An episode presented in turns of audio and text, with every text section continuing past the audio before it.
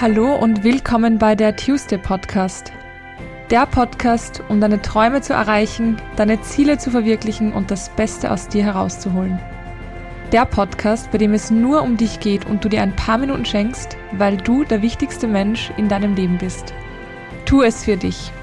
Mein Name ist Anna-Maria Doss und ich freue mich sehr, dass du heute wieder dabei bist beim Tuesday Podcast, der 2 Podcast. Und ich habe heute drei sehr schöne Kurzgeschichten für dich, die ich dir einfach vorlesen möchte.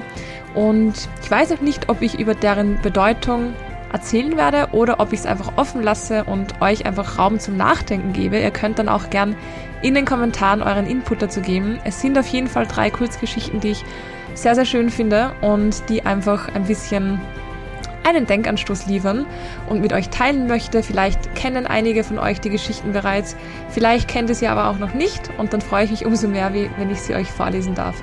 Ich wünsche euch jetzt ganz viel Spaß beim Reinhören.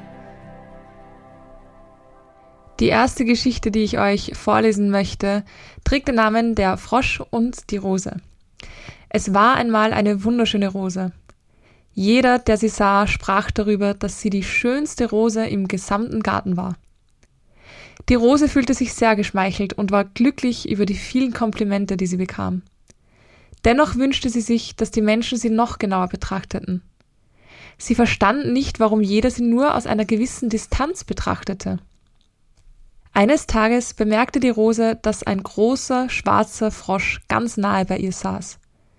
Der Frosch hatte eine stumpfe Hautfarbe, viele hässliche Flecken und sah wirklich nicht gut aus.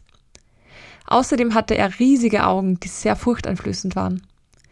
Daraufhin bemerkte die Rose, dass ihr niemand näher kam, weil sich alle vor diesem Tier fürchteten. Daher forderte sie den Frosch unverzüglich auf, sich von ihr wegzusetzen. Wie konnte es sein, dass der Frosch nicht bemerkt hatte, in welch schlechtem Licht er die Rose erscheinen lassen hat? Da der Frosch sehr bescheiden und gehorsam war, befolgte er die Anweisung der Rose umgehend. Weil er die Rose nicht stören wollte, verließ er sie. Innerhalb weniger Tage begann die Rose zu welken. Ihre wunderschönen Blüten und die Blätter fielen herunter. Daher verloren die Besucher des Gartens sehr schnell das Interesse an der Rose, und niemand beachtete sie mehr. Dann tauchte plötzlich eine Eidechse auf und sah die Rose weinen. Sie fragte sie, was geschehen sei, und sie erzählte ihr, dass die Ameisen sie töten würden. Daraufhin sagte die Eidechse etwas zu der Rose, das sie selbst bereits wusste. Der Frosch hat die Ameisen gefressen und dadurch deine Schönheit erhalten.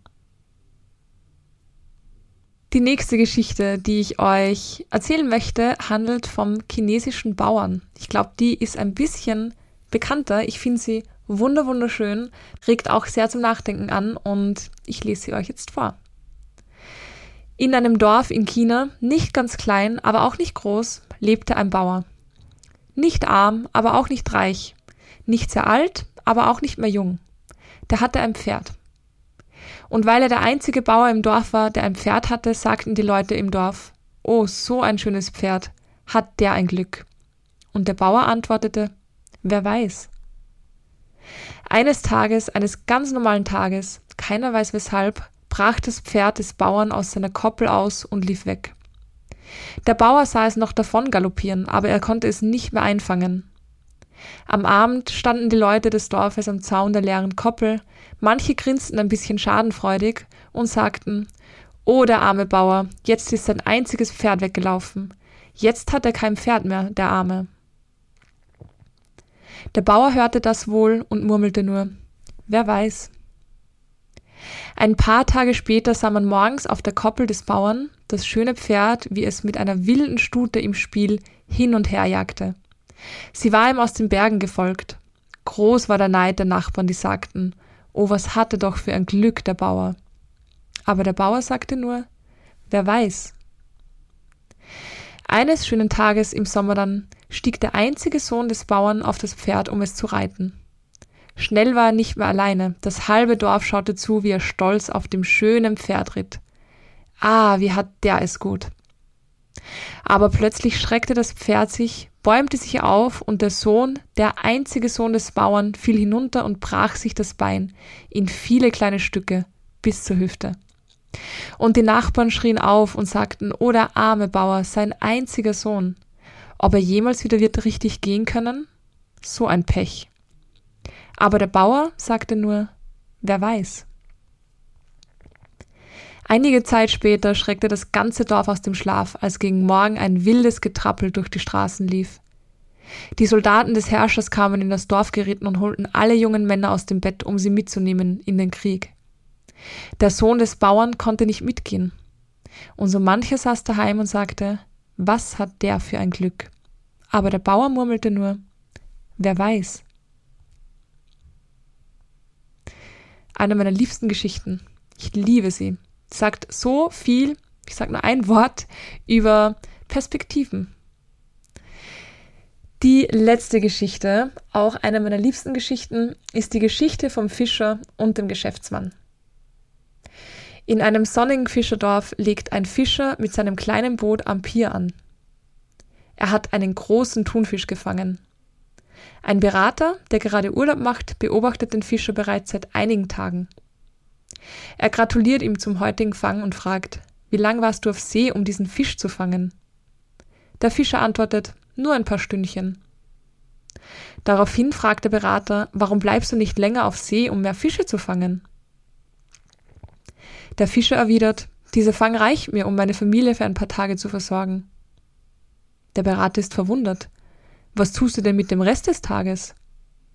Der Fischer erklärt, ich fahre nach Hause, nach dem Mittagsessen gehe ich mit meiner Frau spazieren und mache eine Siesta. Dann spiele ich mit meinen Kindern. Abends kommen Freunde, wir genießen den Fisch, trinken Wein und philosophieren über Gott und die Welt. Wie du siehst, habe ich einen gut ausgefüllten Tag. Der Berater antwortet, ich habe studiert und kann dir helfen. Wenn du den ganzen Tag fischen gehst, fängst du mehr Fische. Dann kannst du die übrigen Fische verkaufen, von dem Erlös kannst du bald ein größeres Boot kaufen. Für dieses Boot heuerst du zwei, drei Fischer an. Ihr werdet so viel fischen, dass du schon bald mehrere Boote kaufen und eine eigene Flotte aufbauen kannst. Statt an einen Händler verkaufst du die Fische direkt an eine Fischfabrik. Bald wirst du so viel verdienen, dass du eine eigene Fischverarbeitungsfabrik eröffnen kannst. So sparst du Geld und kannst die Produktion und den Vertrieb selbst kontrollieren. Der Berater wurde ganz euphorisch bei diesen Gedanken. Der Fischer erwidert unbeeindruckt. Und wie lange wird das dauern? So etwa 15 bis 20 Jahre, erklärt der Berater. Und was ist dann? fragt der Fischer. Dann kommt das Allerbeste, antwortet der Berater. Wenn die Zeit reif ist, verkaufst du dein Unternehmen und kannst aufhören zu arbeiten. Du kannst morgen ausschlafen, zum Spaß noch ein wenig fischen gehen und den restlichen Tag mit deiner Familie und deinen Freunden genießen. Aber genau das tue ich jetzt schon, sagt der Fischer. Nur, dass meine Kinder dann aus dem Haus sind. Wunderschöne Geschichte. So wie die vorige und die davor. Ich bin gespannt, was ihr aus den Geschichten raushört, ob sie für euch einfach Geschichten sind oder ob ihr da auch ein bisschen was zwischen den Zeilen hört. Gebt mir voll gerne Bescheid. Und ja, das war's auch von mir. Heute eine kurze Folge, vielleicht zum Einschlafen ganz angenehm zum Anhören oder vielleicht auch am Morgen zum Anregen, zum Nachdenken und zum Inspirieren. Ich wünsche euch jetzt einen ganz schönen Tag, eine wunderschöne Woche. Gebt mir sehr gerne Bescheid, was ihr von diesem spontanen neuen Format hält und ob ihr das wieder mal möchtet. Und wir hören uns dann nächsten Dienstag. Alles Liebe, eure Anna.